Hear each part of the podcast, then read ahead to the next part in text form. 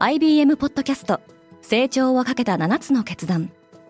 成長をかけた7つの決断とは今後3年間に世界を形作ると予想される7つのビジネストレンドについて IBM が何千ものクライアントとの対話に基づき提言をしたものです。このポッドキャストでは変化の激しい時代において企業が下すべき成長をかけた7つの決断について日本 IBM の7人の専門家と考えていきます。今お聞きのリスニングサービスにてぜひフォローボタンからフォローをお願いします。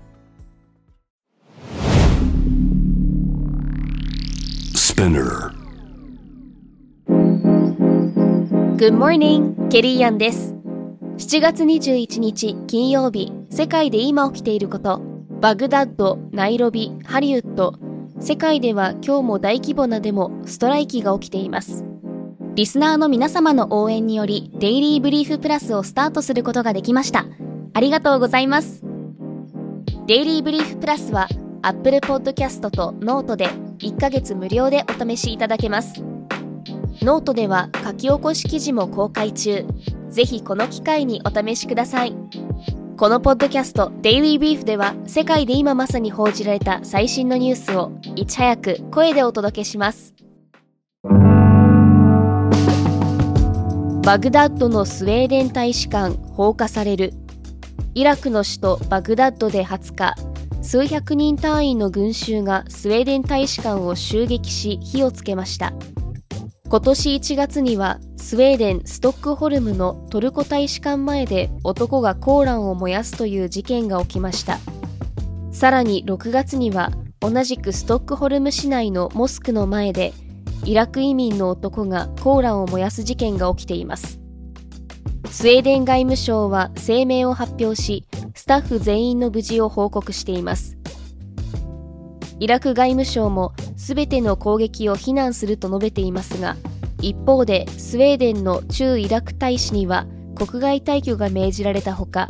通信大手エリクソンをはじめとするスウェーデン企業をイラク国内から締め出そうとする動きが見られます。ケニアのデモは激化している。アフリカ東部ケニアの首都ナイロビでは今週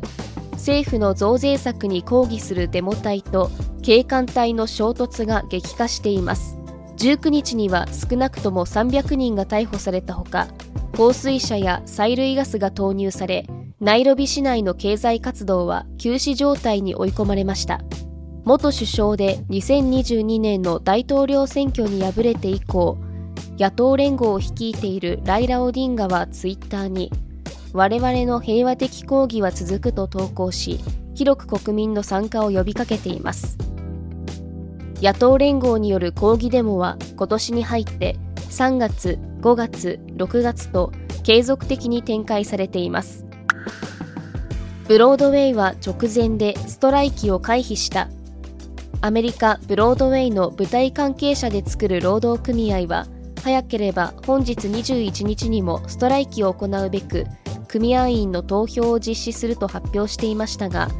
劇場所有者側との暫定的な合意に達したことでストライキは回避される見通しとなりました。パンデミックからの経済再開が進む中昨シーズンの劇場の総入場者数は1230万人。チケットの売り上げは16億ドルに達していましたが組合側は給与の引き上げと休憩時間の確保を求めていました。一方ハリウッドでは脚本家や俳優によるストライキの収束のめどは立っておらず映画「デッドプール3」や Netflix シリーズの「 Stranger Things」などの制作は宙に浮いた状態にあります。ブラックストーンが1兆ドル獲得競争に勝利した。アメリカの投資ファンド大手ブラックストーンが発表した第2四半期決算によると運用資産がプライベートエクイティファンド業界として初めて1兆ドルを突破しました。1985年の創業当時の資産規模は40万ドルでしたがそこから劇的な成長を遂げ2026年までに1兆ドルという目標も前倒しで達成しました。一方分配可能利益は39%減の12億ドルとなりここ2年で最低の水準となっています。ドミノはピザの値段の限界に挑戦する。ドミノピザはインドで世界最安のピザを発売します。サイズは日本で販売されている S サイズに相当する7インチでトッピングはチーズとパセリバジルのみ。値段は49ルピー。日本円で83円です。ドミノは2月にチーズとトマトだけのピザを59ルピーで売り出しましたがトマトを抜いてトッピングをハーブだけにすることで価格をさらに抑えました。ドミノにとってインドは足元のアメリカに次ぐ市場ですが景気悪化による外食控えで売り上げが落ち込んでいるほか原材料や人件費が値上がりして利益率も縮小しており苦戦を強いられています。デイリーブリーフは皆様のご意見をもとにより良いコンテンツにアップグレード中です。引き続きパートナーリスナーの皆様のご感想をコメントなどでお待ちしております。ケリーアンでした。Have a nice weekend!